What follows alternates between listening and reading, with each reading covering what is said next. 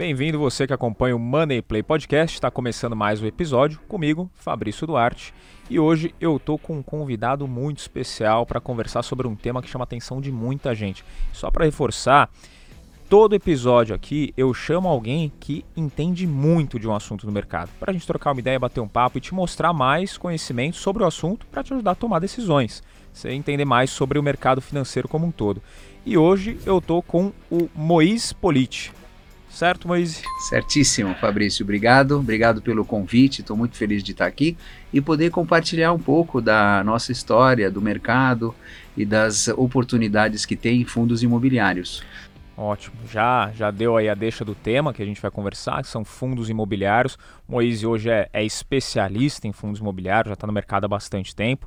Uh, foi criador do primeiro fundo imobiliário aqui do Brasil, certo? Então a gente vai conversar um pouquinho sobre isso hoje, mas eu quero apresentar as credenciais. Né? Você já tem 40 anos de experiência no mercado financeiro, certo? Foi sócio fundador e CEO da Brazilian Finance e Real Estate. Isso? Exatamente, é. Show. Depois, empresa pioneira no segmento financeiro imobiliário no Brasil e trabalhou em instituições financeiras como Chase Manhattan Bank, BTG Pactual, Banco Pan, Banco Ouro Invest e participou da criação do primeiro fundo, como eu comentei, fundo imobiliário do país e que depois de algum tempo né, no, no mercado, esse fundo começou com 600 cotistas, que você comentou, Exato. e depois, quando você saiu desse fundo, ele estava com quantos cotistas? Então, esse fundo evoluiu muito, cresceu uhum. muito, o fundo do shopping Genópolis, né?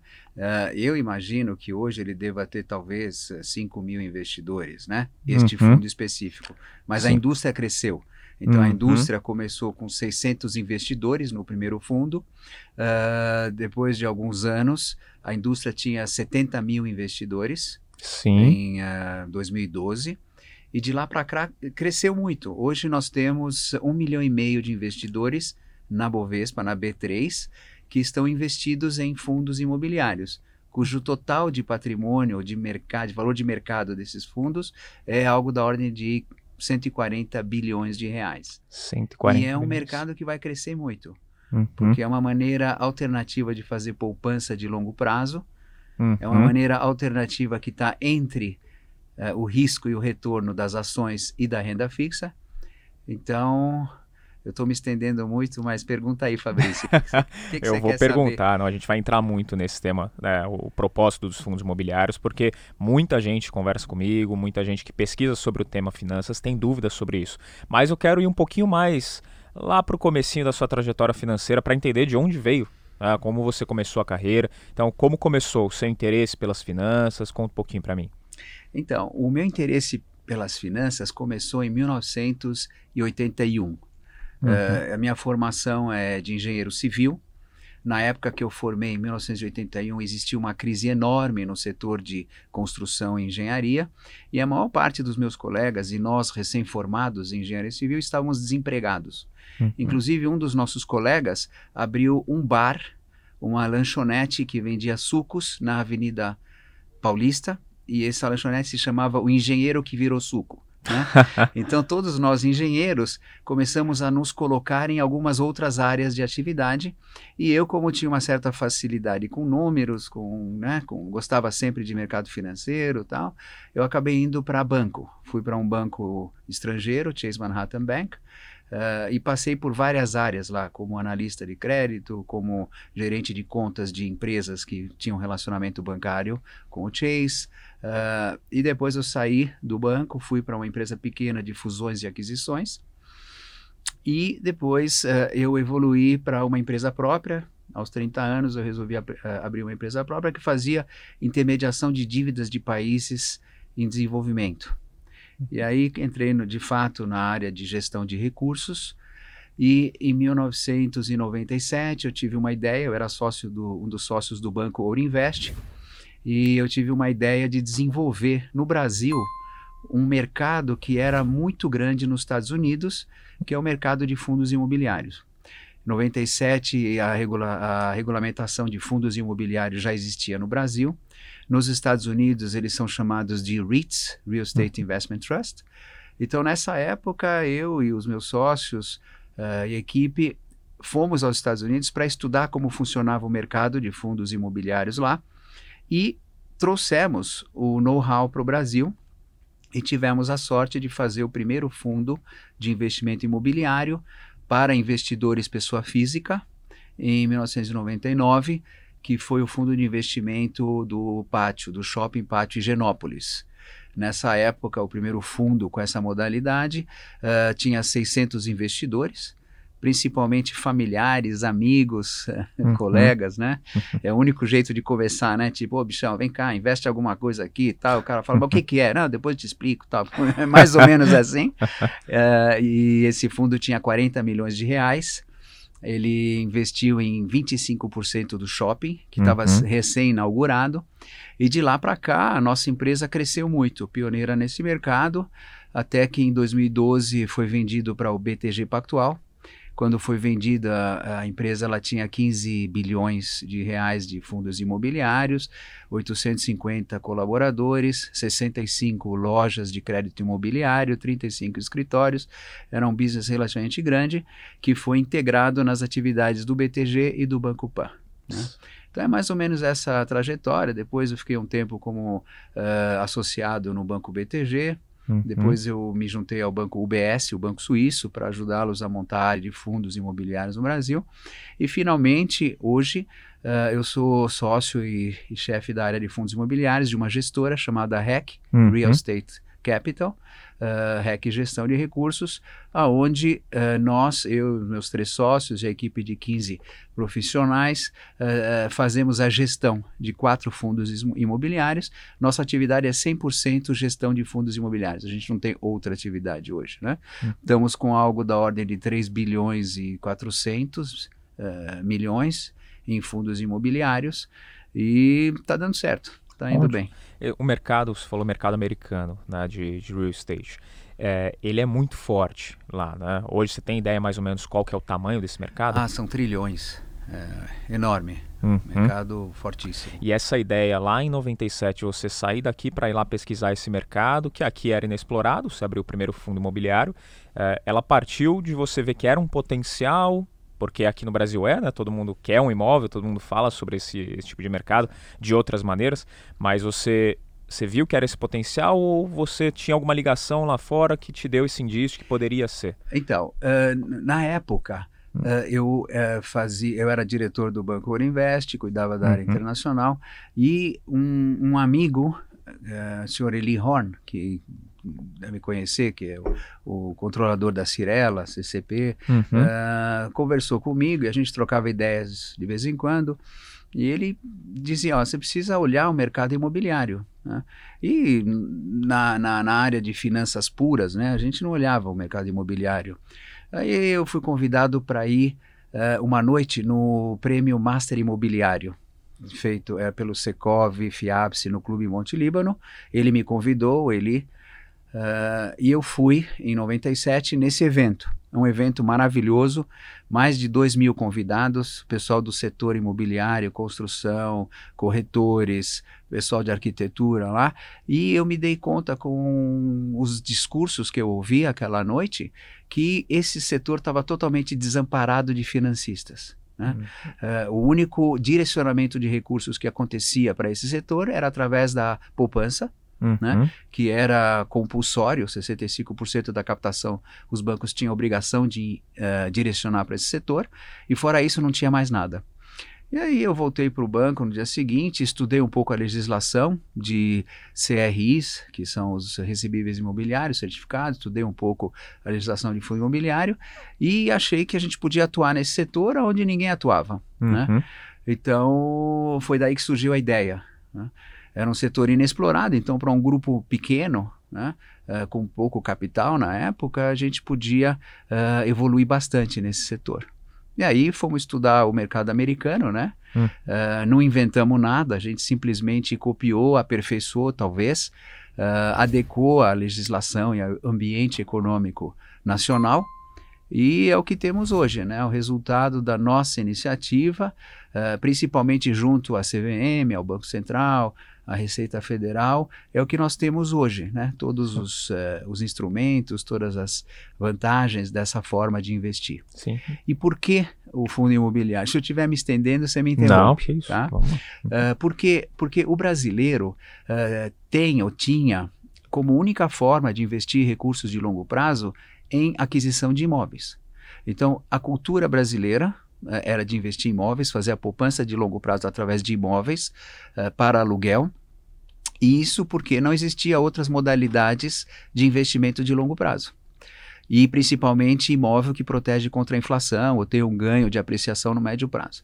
Então a gente combinou o veículo fundo imobiliário com a, o desejo do brasileiro de investir em imóveis. E o fundo imobiliário é uma maneira muito mais eficiente, muito mais fácil de investir em imóveis. Porque quando você vai investir em imóveis, você tem uma poupança, sei lá, de 200 ou 300 mil reais para comprar uma casa para aluguel ou um pequeno escritório para alugar para uma dentista ou para um consultório médico. E você fica com risco concentrado. E você tem que administrar. E se fica vago, você tem um imóvel, um risco concentrado. Então, ao investir em fundo imobiliário, você tem o mesmo tipo de risco, que é o risco imobiliário. Se você investe 300 mil num fundo imobiliário, você tem uma diversificação de risco, porque o fundo é muito maior. Então você tem um risco de, sei lá, 40, 50 inquilinos. Você tem uma diversificação de imóveis, às vezes os fundos têm 4, 5 ou 10 imóveis. Então o seu risco é menor, a gestão é profissional e você só precisa se preocupar em receber o dividendo mensal que é isento, Uh, e reinvestir se quiser e acompanhar os, os fundos, né? Então uhum. é, assim que surgiu toda a ideia. Sim, as pessoas hoje têm muito interesse nos fundos imobiliários por conta dos dividendos, que você já comentou, é, mas elas têm muitas dúvidas sobre como investir. Né? Isso é um ponto que as pessoas perguntam muito, mas qual que é interessante, por quê, como começar? Você tem algum segredo para começar a investir em fundos imobiliários?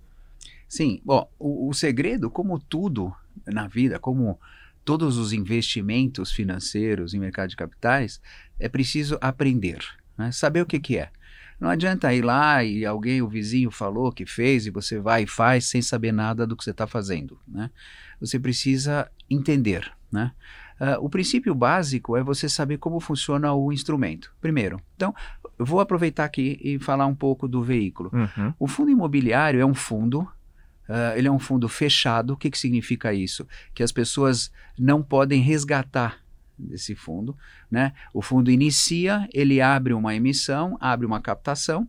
Os investidores investem dinheiro nesse fundo durante a emissão. Quando ela termina, o fundo fecha, ninguém mais entra e as cotas são uh, negociadas em mercado secundário na B3. Né? Então, quem entrar na emissão, entrou, ficou investidor do fundo. Aqueles que não entraram na emissão podem comprar no mercado secundário depois de emitido. E aqueles que investiram e quiserem vender, não resgatam como um fundo de investimento de outras modalidades, ele vende a cota em mercado secundário, como se fosse uma ação é uma cota, né? Então esse é o básico. E vez por outra o fundo vai crescer, ele faz uma nova emissão e novos investidores entram junto com os investidores. Então esse é o formato. Né? Uh, o fundo imobiliário tem uma administração profissional de uma instituição financeira, que é o, a instituição que fica como o administrador fiduciário, que detém os imóveis por conta e ordem dos investidores. Tem um gestor, normalmente, que é aquele que toma as decisões de comprar, vender, alugar né? e gerenciar o fundo. E para quem for investir nessa modalidade, é feito através das corretoras ou dos bancos. Né? E atualmente, muitos desses agentes uh, financeiros têm os aplicativos, onde você pode comprar e vender diretamente na bolsa através do aplicativo. Uh, a recomendação que eu faço é antes de investir em algum produto financeiro, e principalmente fundo imobiliário, é saber o que é o fundo. Né? Uh, a maior parte dos fundos, eu diria 100% dos fundos, tem relatórios mensais, muito completos e hum. muito transparentes. Então, por exemplo, se alguém me falou, eu tive uma ideia de querer investir num determinado fundo, eu vou lá e procuro no site do administrador fiduciário ou da gestora os relatórios e o regulamento do fundo. E eu dou uma olhada. Esse fundo está investido aonde? No shopping? É, tal, está investido em imóveis de lajes corporativas, está investido em centros de distribuição e logística. Eu vejo como que se comporta, vejo a lista de inquilinos, vejo qual que é uh, o, a localização geográfica desses imóveis. Então, eu primeiro apreendo sobre aquele produto para ver se eu gosto, se eu acho um risco interessante, se eu acho o retorno interessante, e só a partir desse momento é que eu faço a minha compra. Né? Uhum. Infelizmente, muitas vezes, na ânsia de investir, né, né, o investidor investe e depois vai saber o que investiu. Né? Uh, e às vezes tem surpresas agradáveis e às vezes não tão agradáveis, né? Então, a minha recomendação é leia os relatórios, estude, saiba quem é o gestor. Atualmente, com, com a, a mídia digital, com, com as redes sociais, né, você tem muito acesso. Tem muito analista, tem muito influenciador, tem essas entrevistas como que nós estamos fazendo agora. Então, a, a, o conhecimento ele está cada vez mais disponível para os investidores. Então, a recomendação é, antes de investir, saiba no que, que você vai investir. Uhum. Então, pesquisar, ter conhecimento é o principal segredo para poder fazer. Quando a pessoa vai pesquisar, é, tem muita gente que me pergunta ainda hoje, bastante gente que eu converso, que eu oriento, que fala sobre fundo imobiliário e se distingue, se distingue né? Se fica com, com dúvida nas duas principais categorias de tijolo e papel. Né? Ah, mas vale a pena um tijolo, vale a pena um fundo de papel? Então eu queria ouvir do especialista no assunto, né? Para explicar para o pessoal, porque às vezes eu explico mais é, 20 vezes de uma forma diferente, é mais complicado. Então eu queria ouvir de você, Moise, a principal diferença entre o fundo de tijolo e o de papel e vantagens, desvantagens que as pessoas podem ter. Ok. Bom, uh, os, o, é exato. Os, os, grandes, os dois grandes grupos são fundo de papel e fundo de tijolo. E dentro do fundo de tijolo, você tem as várias classes de ativos, que é shopping center, centros de logística, lajes corporativas, uh, lojas de rua, hotelaria, hotéis. Uh, então você tem essas de tijolo. E de papel você tem os certificados de recebível imobiliário. Qual que é a primeira grande diferença de um fundo ou de outro? Né? Quando a gente nomeia tijolo ou nomeia papel, significa o seguinte: aquele fundo vai investir em tijolos. Aquele fundo vai investir em papéis. O que, que é tijolo? O fundo ele será proprietário do imóvel quando é tijolo. Né? Então, uh, existe, por exemplo, um, um hotel e o fundo compra o hotel. O fundo fica com a matrícula do imóvel em seu nome. E o fundo tem o benefício do retorno daquele empreendimento, se for hotel, se for um escritório dos aluguéis dos inquilinos, né? Uh, ele terá o retorno daquele aluguel e ele terá também o benefício da apreciação deste imóvel, porque ele é dono. Como se eu compro uma casa, eu compro um apartamento, eu ganho aluguel e eu ganho ainda se esse imóvel apreciar. Ou perco se esse imóvel depreciar. Então você tem o risco direto do imóvel. Isso é tijolo. É uma diferença muito grande. Né? Com relação ao fundo de papel, o fundo de papel ele investe em certificados de recebíveis imobiliários. Certificados de recebíveis imobiliários são papéis, títulos, valores imobiliários que são dívidas, são instrumentos de crédito, diferente de ter o imóvel. No imóvel você ganha ou perde o valor do imóvel mais o aluguel. No CRI é uma dívida, é como se fosse uma debenture, como se fosse um depósito bancário, um CDB, uma LCI, né? Então é um título de renda fixa, aonde existe um valor uh, desses créditos. Então, o fundo investe em vários desses títulos. Esses títulos têm um valor que é corrigido por algum indexador, CDI, PCA e GPM, e esses títulos eles têm uma taxa de juros. Né? Então é IPCA mais 7, é IGPM mais 8. Né? Esse, essa é a remuneração desse portfólio. Ele não tem um ganho de capital ou uma depreciação sobre o imóvel. Por quê? Porque o imóvel que está lastreando esse papel não pertence ao fundo. Né? Ele pertence a quem tomou o dinheiro emprestado. Então, eu vou fazer um exemplo um pouco mais uh, detalhado. Eu sou uma pessoa que eu sou dono de um apartamento, certo? Uh, e eu quero tomar dinheiro emprestado sobre esse apartamento. O apartamento vale 500 mil reais, por exemplo. Eu vou a uma instituição financeira e eu pego 250 mil emprestado por 10 anos. Né? Isso o pessoal que adquire casa própria sabe bem o que eu estou falando. Né? Você dá um sinal e fica com uma dívida. Então, ao tomar 250 mil reais emprestado, eu dei o meu imóvel de 500 mil como garantia. Mas o credor não é dono do imóvel, eu sou dono do imóvel. E eu sou responsável por pagar essa dívida.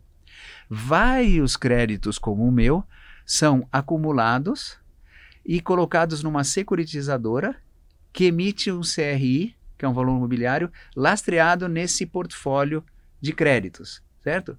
E o fundo imobiliário compra esse CRI.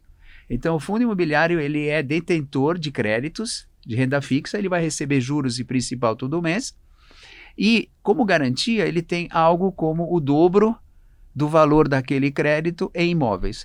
Se o devedor não paga, se eu, por exemplo, não pagar, né, o fundo toma o meu imóvel, vende em leilão e recupera os recursos. Certo? Uhum. Então, essa é a diferença fundamental. Um deles é você dono do imóvel, a outra é você dono de um crédito que tem uma garantia de um imóvel. Uhum. Aqui você tem potencial de ganho de capital, aqui não, aqui é uma renda fixa. O principal risco de cada um deles, por exemplo, do ter o imóvel e o de não ter o imóvel, qual que é? Então, uh, o fundo de CRI é um fundo que conceitualmente ele é um fundo de menor risco. Uhum. Né? Por quê? Porque o CRI é uma dívida que tem que ser paga todo mês. Você tem uma certa previsibilidade daquele fluxo de caixa, enquanto que o de tijolo, às vezes, pode ter um inquilino que sai, que não paga, né? E tem a apreciação do imóvel e tem uma despesa de manutenção. Então, você tem um risco menor no fundo de, de recebíveis e um risco maior no fundo de tijolo.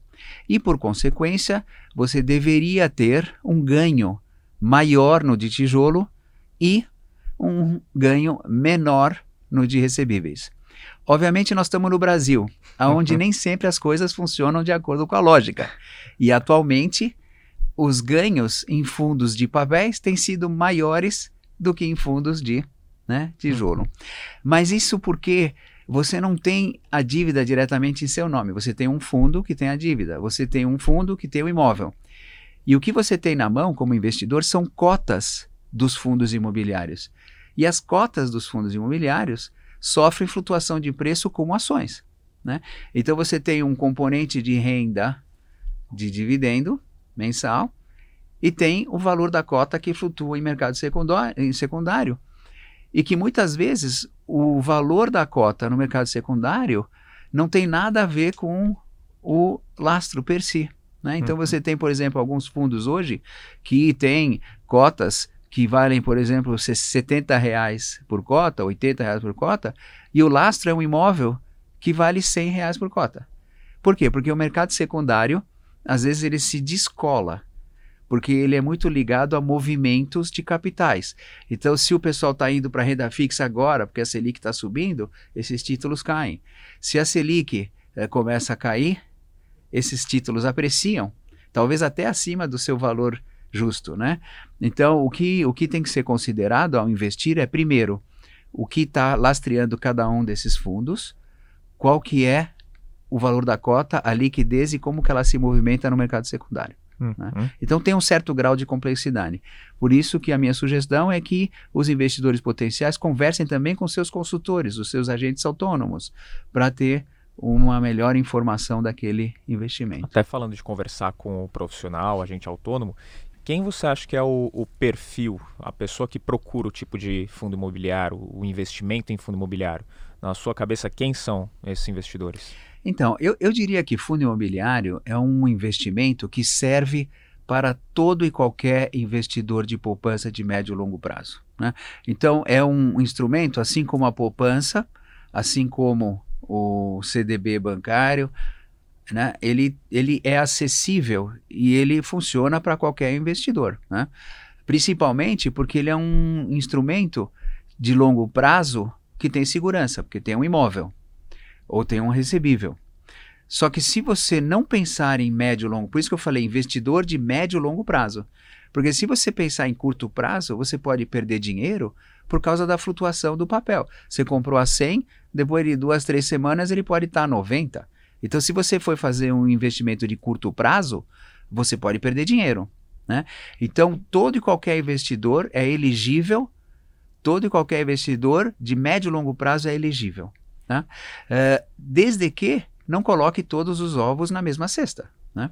A recomendação, quando eu tinha, a, vamos dizer, a minha atividade era, vamos dizer, é, private banking, onde eu assessorava, eu já fui assessor de investidores e tal, uh, eu dizia o seguinte: fundo imobiliário, 25% da sua carteira. Né? No máximo, 25%, 30%. Então você faz assim, tipo, 15% ações, 25 a 30 imobiliário, o resto mais debênture e depois título público. Né? Uhum. Né? Essa é a carteira. Uh, o erro é quando a pessoa se empolga muito e coloca 100% em fundo de investimento imobiliário e precisa pagar a prestação do carro daqui a duas semanas. E acha que vai vender a cota para pagar o carro uhum. e aí percebe que a cota perdeu X%. Né? Então, é, todo investimento é bom, desde que seja utilizado adequadamente. E você, pessoalmente, e para o fundo, você usa alguma estratégia, algum princípio para poder fazer a compra dos fundos? Você diz é, a compra dos. Eh, para investir nos imóveis e nos fundos imobiliários mesmo. Você usa alguma estratégia padrão, tanto pessoal quanto para o fundo? Então, não. pessoal, quer dizer, eu, eu coloco, como eu sou gestor de fundos imobiliários, né? Uh, supostamente eu posso colocar um pouco mais do que 30% do meu portfólio em fundo imobiliário. Uhum. Eu dou preferência a fundo imobiliário, que eu conheço. Então, a minha carteira ela é constituída por fundos imobiliários, principalmente, e principalmente os quatro fundos dos quais a minha gestora eh, uhum. é, é responsável. Porque, né, obviamente, se eu estou fazendo um produto que eu quero que os nossos 200 mil investidores invistam, eu também tenho que investir, senão é um contrassenso. Hoje a REC tem 200 mil investidores. Sim, nos quatro fundos que nós temos, são a 200, 200 mil investidores, né? Uh, então eu estou alinhado com os nossos investidores. Se eles estão sofrendo, estou sofrendo justo, junto. Se eles estão felizes, eu também estou feliz, né? Então essa é a maneira do meu portfólio pessoal. Com relação às decisões de como investir nos quatro fundos, os nossos quatro fundos são o seguinte: tem um de recebíveis, que é de papel, tem um de lajes corporativas, que é tijolo, um de logística, que são centros de distribuição, tijolo também, e nós temos um fundo de fundos. Uh, um FOF, que o mundo chama. Uhum. Fundo de fundos é aquele veículo no qual o gestor eh, gerencia uma carteira de outros fundos. Por quê? A gente inventou isso em 2004, 2005 é, porque os investidores, muitos deles queriam investir em várias modalidades, vários fundos. Ah, eu quero ter uma carteira de 10 fundos, de 15 fundos. Só que o investidor, ele tem outras atividades, ele tem o trabalho dele, a profissão, tal, ele não consegue acompanhar. Né? Então, ao ter o veículo inventado de fundo de fundos, você tem um gestor profissional que acompanha uma carteira de fundos, ele pré-seleciona, ele estuda os fundos, ele sabe a hora de vender o fundo, ele sabe a hora de comprar o fundo, ele sabe os dividendos, ele entra nas emissões novas quando aumenta o capital ou não, arbitra talvez isso. Então, o fundo de fundos tem esse propósito. Uh, o processo decisório nosso nos quatro fundos funciona da seguinte forma: cada fundo tem um gestor específico, um portfólio manager né, que é dedicado àquele fundo.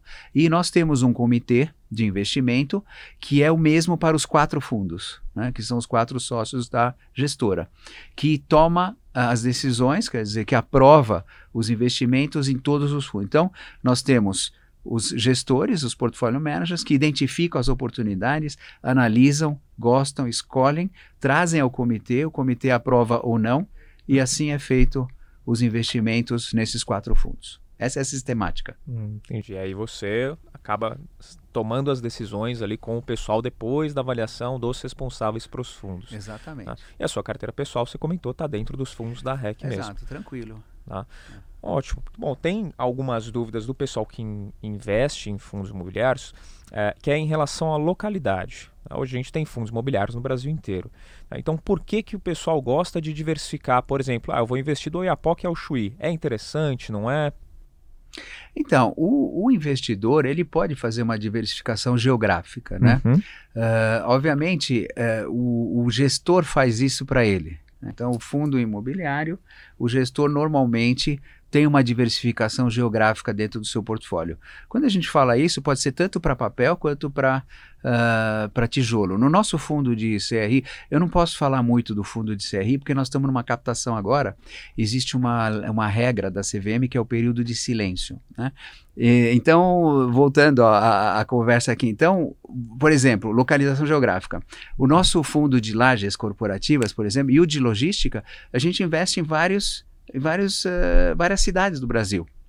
O de Lages a gente tem em Santos, Curitiba, Alphaville, São Paulo, uh, Brasília, Rio de Janeiro, Barra da Tijuca. Hum. Então existe uma diversificação geográfica de, que a gente escolheu como uma estratégia do fundo, né? Uhum. Onde a gente achava que podia comprar ativos é, mais baratos por metro quadrado e podia dar uma renda um pouco acima dos nossos, uh, dos nossos das estratégias diferentes de grandes centros uh, mais povoados, né? Por que eu digo isso?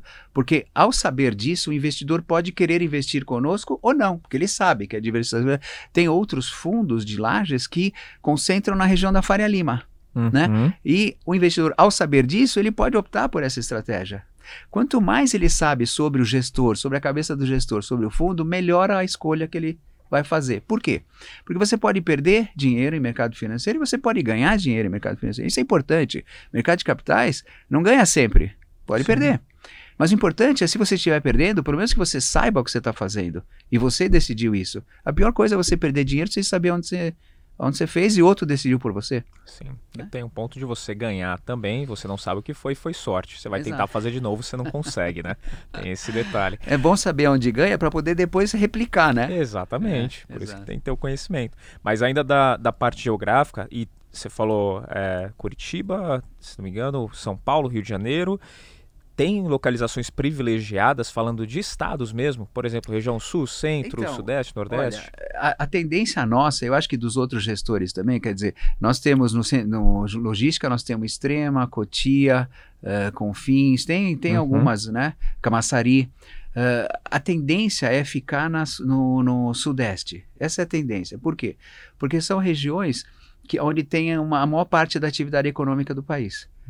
Então lá você tem uma maior liquidez para os imóveis, lá você tem a maior probabilidade de conseguir inquilinos, né? Então, no nosso caso, a gente fica uh, com Rio de Janeiro, Brasília, São Paulo, Paraná. Hum. Não fomos para Minas, para Belo Horizonte, não fomos para Santa Catarina, nem Porto Alegre, nem Bahia. Não é preconceito, é mais uma questão de que a gente tem que ir naquelas localidades cujo, cujo investimento tem maior potencial de valorização, liquefação e menor risco. Né? Então, essas são as nossas regiões preferidas. Entendi. Então, vai mais da, do propósito do fundo da cabeça do próprio gestor mesmo, para tomar as decisões. Né? Exatamente. Né? E sobre o mercado do fundo imobiliário hoje. Como que você avalia, depois de ser o primeiro lá em 99 a lançar um fundo e hoje com um mercado que movimenta mais de 100 bilhões aqui no Brasil? Como que você avalia presente e futuro do mercado imobiliário? É, essa é uma ótima pergunta, mas deixa eu voltar um pouco na, na anterior. Uhum. Por exemplo, o fundo de papéis que nós uhum. temos, né? Uh, isso eu posso falar, não atrapalha a emissão nada. Ele tem uma diversificação geográfica muito maior. Hum. Por quê? Porque ele vai até, vamos dizer, vai até o Ceará, Pernambuco, Porto Alegre, é, entendeu? Ele, ele tem uma diversificação geográfica muito maior. Por quê? Porque ele é título de dívida, uhum. certo? Então você não está direto no imóvel, você tem um devedor com uma garantia imobiliária o dobro praticamente da, do crédito. Então, então depende muito do fundo, né? Mas em termos de, de mercado, nós uh, em 2012 tinha 70 mil investidores nessa modalidade. Uh, há pouco tempo atrás, eu acho que 2019 ainda, ou 2018, tinha 300 mil só investidores. E cresceu muito até um milhão e meio hoje. Né? Por que, que cresceu? Porque a, a renda fixa caiu muito. Foi eh, Selic a 2% ao ano, o pessoal todo começou a migrar uh, para fundos imobiliários porque dava uma remuneração maior. Né? Agora, tá, e chegou a um milhão e meio hoje. Uh, muitos desses um milhão e meio, com a, a subida da Selic, vai voltar para a renda fixa.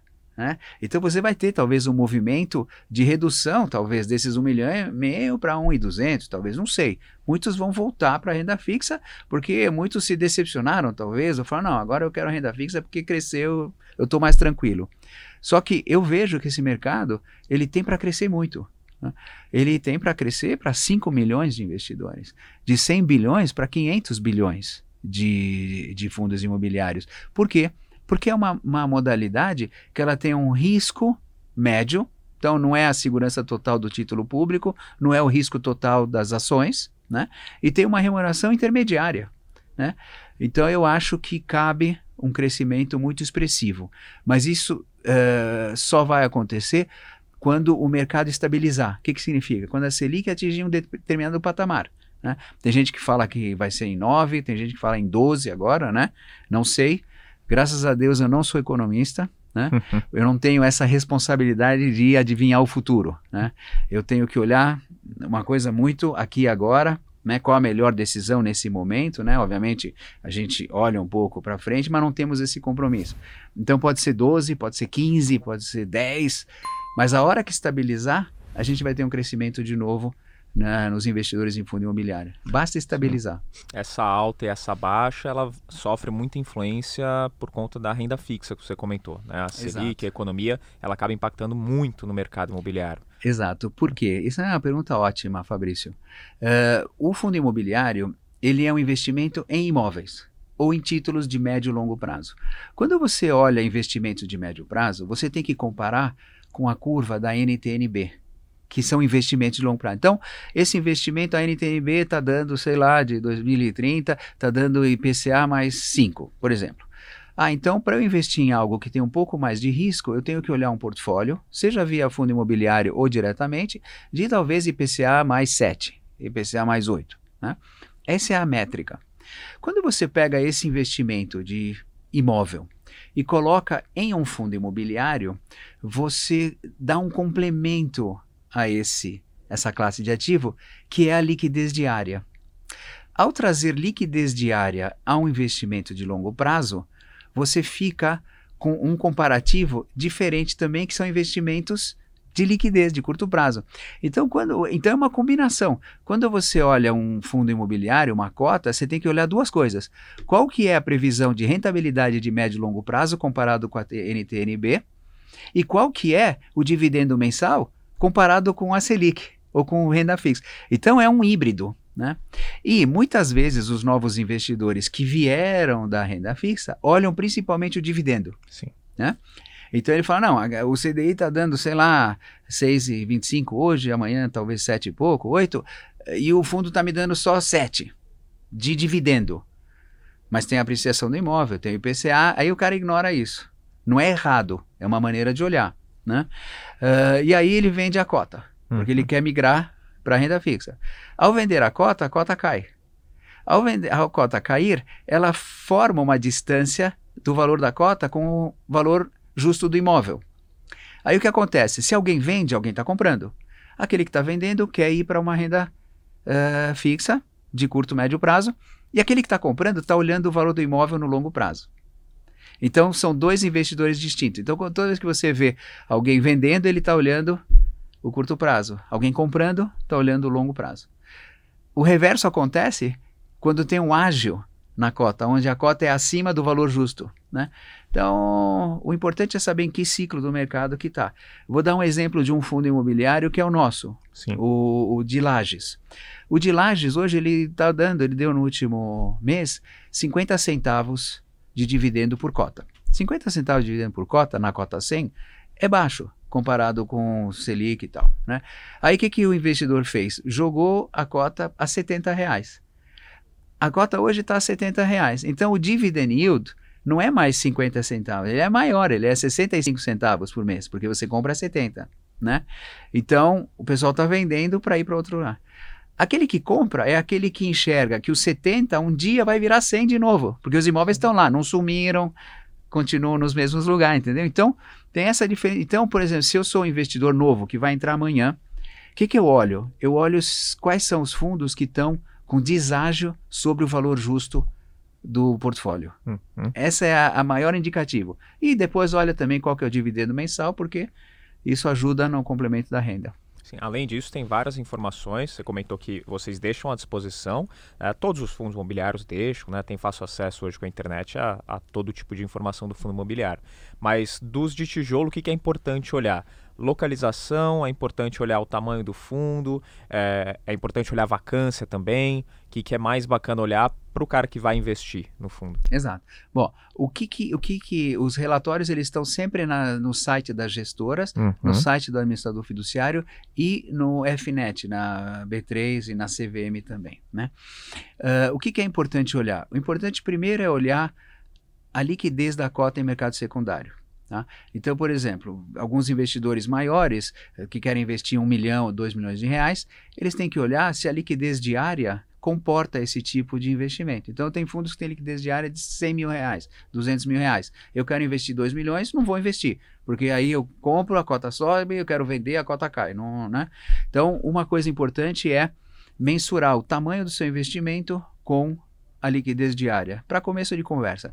Obviamente, se você vai investir 10 mil, 20 mil, a maior parte dos fundos imobiliários aguenta esse tipo de tamanho. Bom, então essa é a primeira coisa. A segunda é olhar o dividendo histórico. Quanto que paga de dividendo todo mês e a consistência. Depois, olhar o portfólio. O que, que tem aí? Ah, é um prédio aqui, um prédio lá, tal. Como está a vacância? Está alta? Está baixa? Bom, se a vacância está alta, se um dia for alugar, o rendimento deve subir no médio e longo prazo. Né? Se está 100% ocupado, a probabilidade de aumento de rendimento é baixa. Né? Outra coisa que tem que olhar é o custo uh, por metro quadrado de aquisição. Por quê? Porque hoje, imóveis, eu estou falando de lajes corporativas, mas isso serve para outros. Por exemplo, logística é dois mil reais metro quadrado, hotel é. Cada, cada classe muda um pouco. Mas uh, lajes corporativas, por exemplo, o custo de você fazer hoje uma laje corporativa, com INCC subindo e tudo mais, é 7, 8 mil reais por metro quadrado. Fora o terreno. Uhum. Né? Uh, então, você tem que olhar qual que é o custo por metro quadrado, se está alto, se está baixo. Se está baixo, é bom comprar, porque isso vai valorizar. Se está muito alto, às vezes não necessariamente.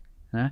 Uh, os imóveis aqui teve transações na Faria Lima de 40 mil reais metro quadrado, 32 mil reais metro quadrado. Né? Uh, então aí você fala, bom, eu vou entrar em algo que é 40 mil reais metro quadrado, qual é a probabilidade de apreciar isso? Não sei, sim ou não, mas talvez seja menor do que algo de 10 mil reais metro quadrado. Então, saber Uh, e outra coisa importante, os inquilinos, são bons inquilinos ou empresas que não vão pagar o aluguel? Né? Então, inquilinos, vacância, localização, se é imóvel A, duplo A, se é B que vai precisar de um retrofit. Então, toda essa, essa, vamos dizer, essas informações, elas constam dos relatórios. Uhum. Super fácil. Quando você vai investir numa ação de uma empresa, Petrobras, o Vale, né, o grau de complexidade na análise é absurdo né? É o preço da matéria-prima, é o custo de produção, é o mercado, é a competição, é, é, enorme a alavancagem. É muito difícil. Analistas de, de equity, de ações, é uma ciência assim complexa. Quando você vai fazer análise de fundo imobiliário, é fácil. Porque é algo que muitos investidores já fazem há 20 anos. É só o veículo que é um pouco diferente. E a percepção de que, apesar do, do ativo valer, a cota pode flutuar no mercado secundário. Né? Uhum, ah, é, e aí o mercado secundário é, é onde você vai comprar e para você tomar boa decisão, pegar as informações onde hoje não falta lugar, né? A verdade é essa. Quem quiser pesquisar sobre os fundos imobiliários não falta um lugar. Agora, tem alguma aposta para esse mercado que você diria? Uma boa aposta? Falar, isso daqui tem um potencial gigante de crescer, é, isso aqui pode acontecer nos próximos capítulos aí? Então, é, obviamente, quer dizer, se, se, eu for nessa linha, né, eu vou estar tá, talvez dando uma tendência do que o investidor deve procurar. Eu prefiro uhum. não fazer isso. Quer dizer, eu acho que o importante é em cada classe de ativo você ver se aquele investimento é bom. Uhum. Né? Mas tem alguns exemplos que são meio óbvios. Por exemplo, durante a pandemia, uh, os shopping centers ficaram uh, vagos. Uh, ou não vagos, eles ficaram sem aluguel. Tinha os inquilinos, mas eles não pagavam aluguel porque as lojas estavam fechadas, então não tinha retorno. Né? Aí as cotas dos fundos imobiliários de shopping centers caíram. Uh, então eles estão ainda com deságio sobre o valor justo. Né? Isso é alguma coisa para se olhar. Por quê? Porque pós-pandemia, supostamente, as lojas abrem, já estão abrindo. Eu fui outro dia no shopping, não consegui nem estacionar o meu carro, Nossa. lotado, né? Uh, então, está voltando. Então, os aluguéis vão voltar. Né? E o, os aluguéis de shopping center, eles têm um componente variável. Então, normalmente é X% da venda do lojista ou o fixo dos dois o maior. É assim que mais ou menos funciona. Então, se as vendas em shopping uh, começam a, a, a, crescer muito, você vai ter uma apreciação desses uh, aluguéis e, consequentemente, as cotas subirão. Então, é meio óbvio. Uhum. De hotéis também. Né? Os hotéis ficaram fechados. Sim. Vagos sem rendimento, cotas baixas. Né? Aí você olha assim, logística. Logística, o que aconteceu com e-commerce? Explodiu. Todo mundo ficou em casa consumindo e-commerce. E os uh, galpões logísticos e de, de centros de distribuição lotados, né? com aluguéis no topo, talvez. Aí você fala, bom, o que, que vai acontecer no médio prazo? Talvez estabiliza, talvez não aprecia muito. E o valor justo já está lá. Então, em termos de, de, de, ciclo, nesse momento, ciclo de curto prazo, uh, as apostas interessantes são shopping center, hotelaria e lajes corporativas. Se o home office não ficar para sempre 100%, né? Porque sempre tem essa hipótese. É, todo mundo achou legal ficar em casa, você fica de pijama, não pega o carro, uh, faz churrasco no meio da tarde, né? É uma delícia esse home office. Uh, eu não sei até que ponto que isso vai, a pessoa pergunta, ah, o que, que vai acontecer com os escritórios depois da pandemia? A minha resposta é o seguinte, eu não tenho a mínima ideia, não sei, porque ainda não, não chegou lá, né? Então, quando terminar a pandemia, a gente vai ver se as empresas vão voltar, se uma parte volta, a outra não, se faz um sistema híbrido, se faz um sistema de, né, tipo de, de turnos, né? Você fica aqui do meio-dia às três, eu fico de manhã, não sei como vai ser, né? Uh, aí o pessoal fala, ah, mas você não é gestor de fundo de lajes? Sim, sou. E por força disso, eu digo honestamente que eu não sei.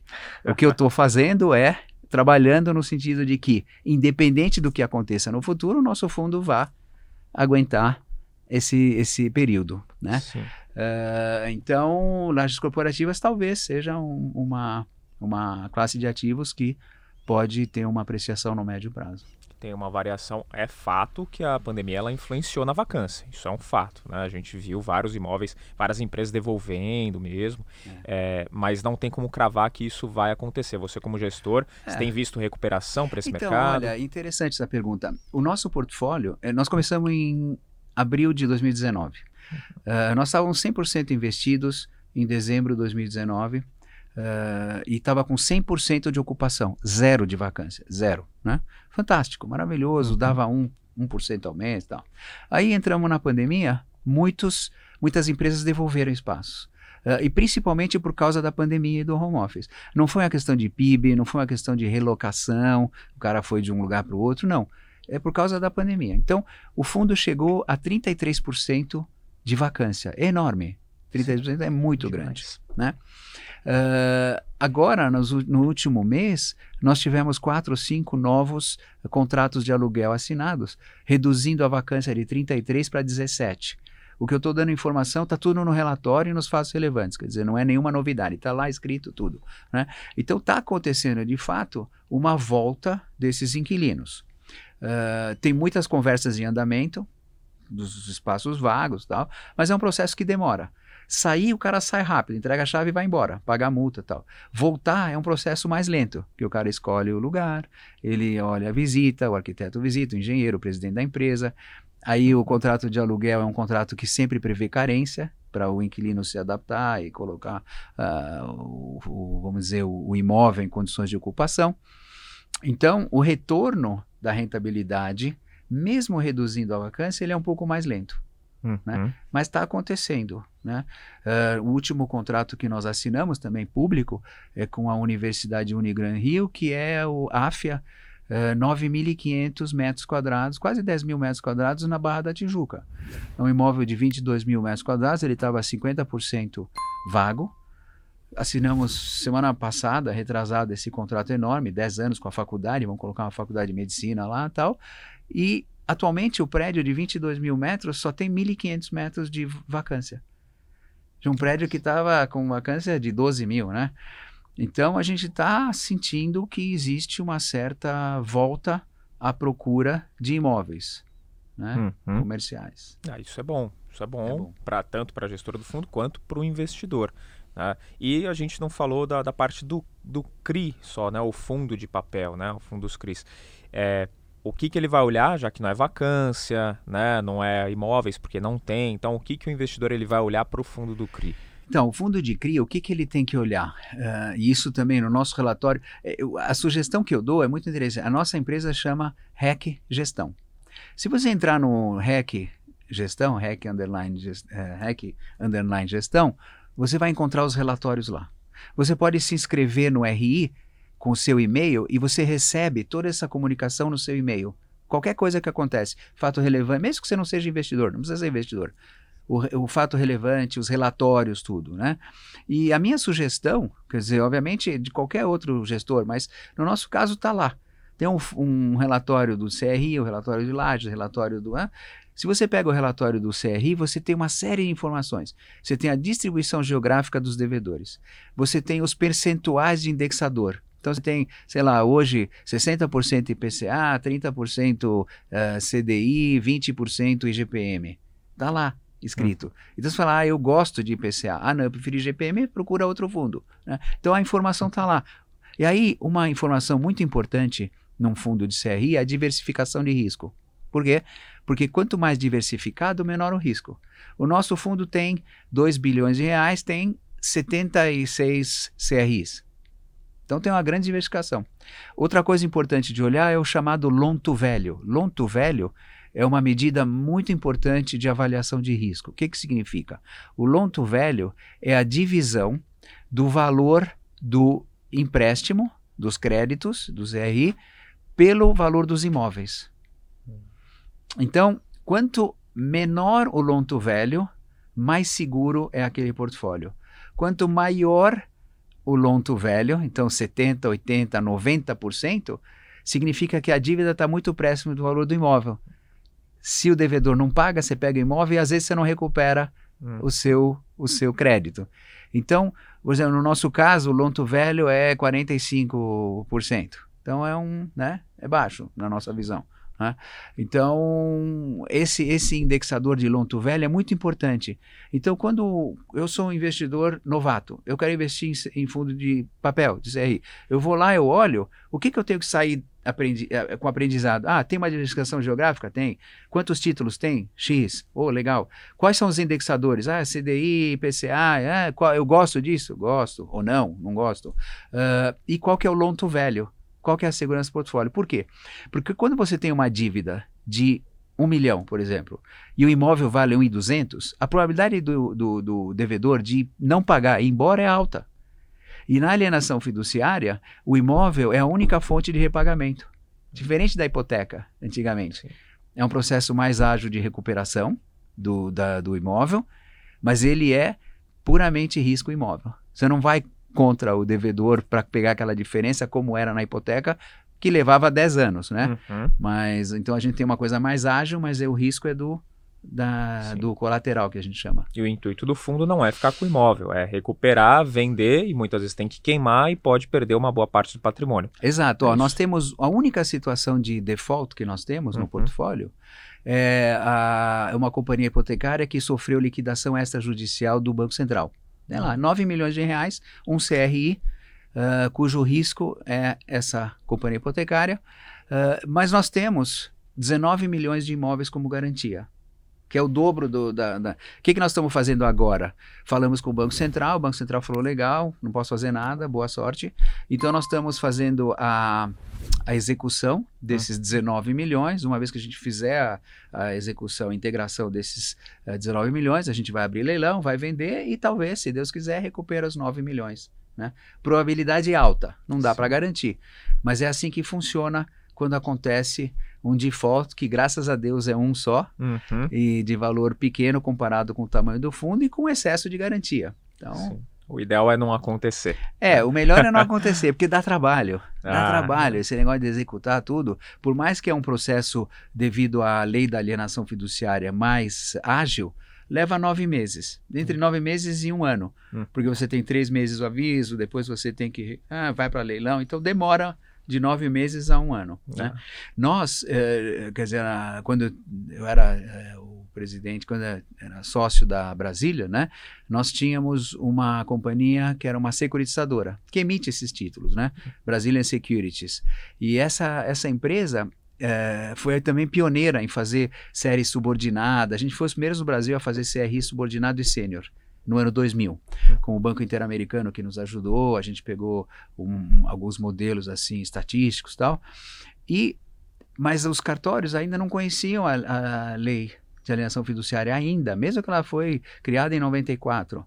E aí, o que que, o que que aconteceu? Nós compramos um portfólio de estresse, um portfólio já com créditos problemáticos, para poder fazer o processo de execução nas várias localidades do Brasil, para gerar um, um standard de, de né, para os cartórios saber. Até fizemos um, um CD na época que distribuímos para todos os cartórios como funciona a alienação fiduciária, qual que é o rito, o sumário, ah, para aprender a fazer esse processo de execução. Isso foi em 2000, no ano 2000 até 2004 a gente teve essa, esse trabalho, que ninguém conhecia. Hum. Aí nós fizemos os primeiros, obviamente, depois acho que foi o Santander que começou a fazer também, usar, a Caixa Econômica demorou um pouco mais. E hoje melhorou, né? De lá pra cá melhorou ah, bem. Uhum. melhorou muito, porque, porque você tinha muita ação contrária na época, tudo. Então, agora está um pouco melhor, um pouco melhor.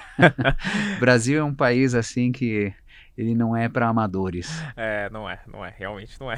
Até entrando nesse tema um pouquinho mais, mais solto, né, pra gente poder conduzir pro, pro fechamento, infelizmente.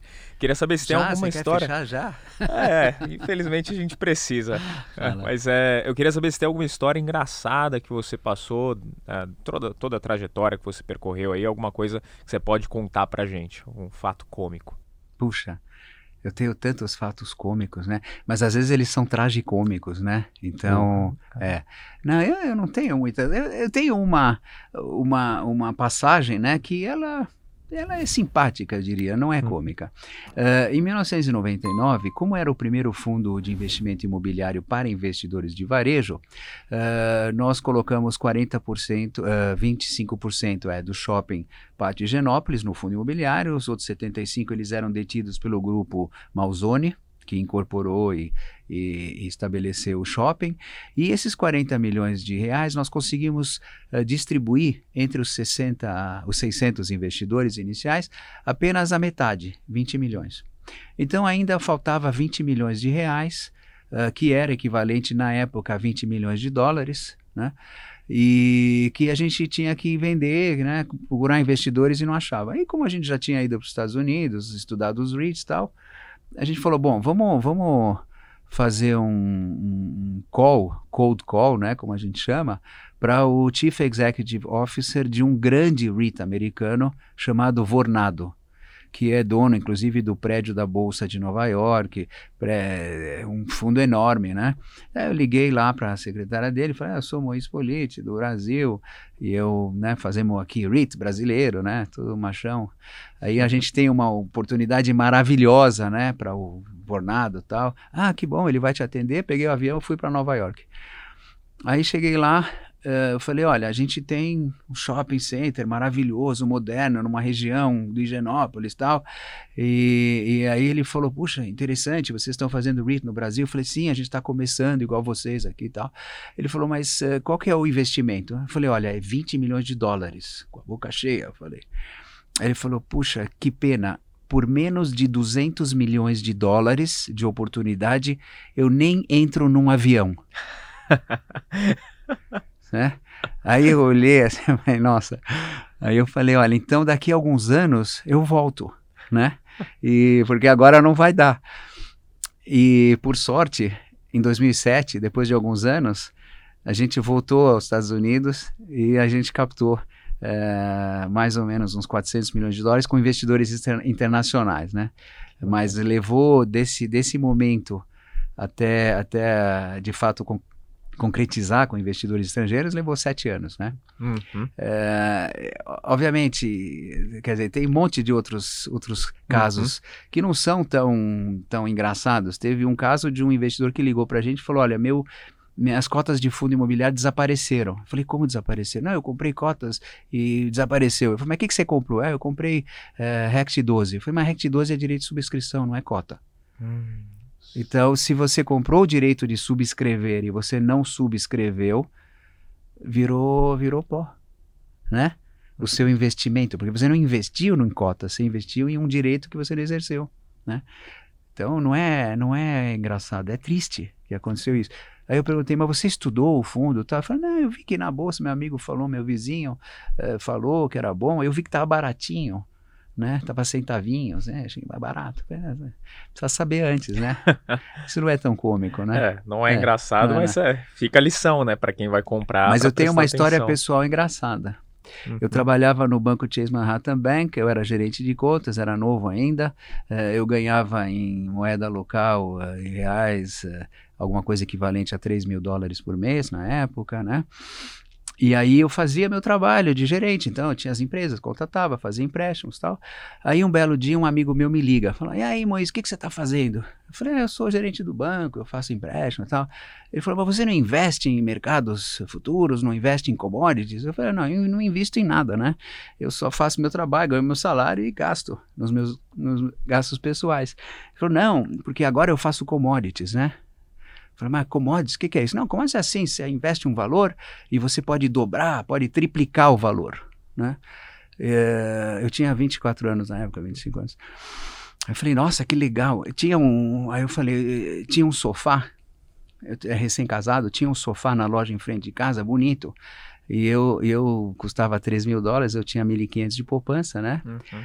Eu falo em dólares para ter uma noção, né, de, de valor. Uh, e eu queria comprar aquele sofá, mas não tinha dinheiro suficiente, né? Era jovem e tal, eu tinha algumas dívidas, tudo.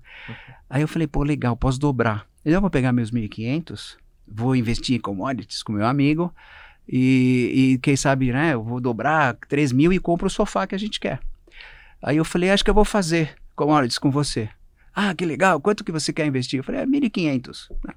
Isso era 11 da manhã. Quando foi meio dia e meio, ele ligou e falou: Olha, manda os 1.500. Falei: Ah, é? Ele falou: É, você já perdeu. Falei: Como eu perdi? Ele falou: Não, você já perdeu. Você investiu, commodities, flutuou, Nossa. tudo, o mercado.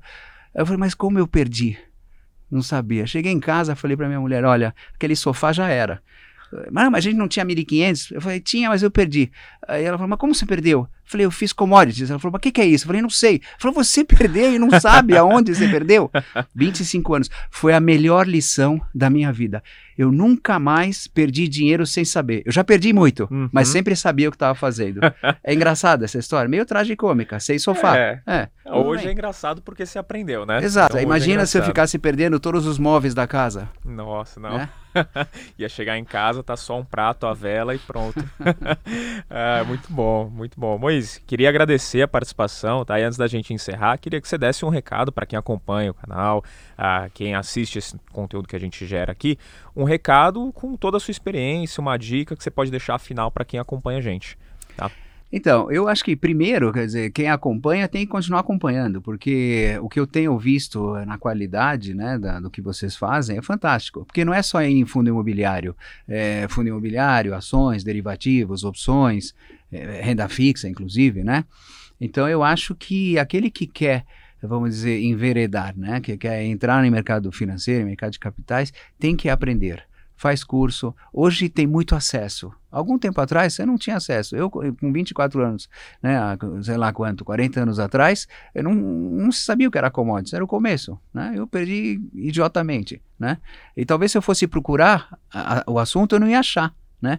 Hoje não, hoje se você quer uh, investir ou aprender qualquer coisa, está super acessível.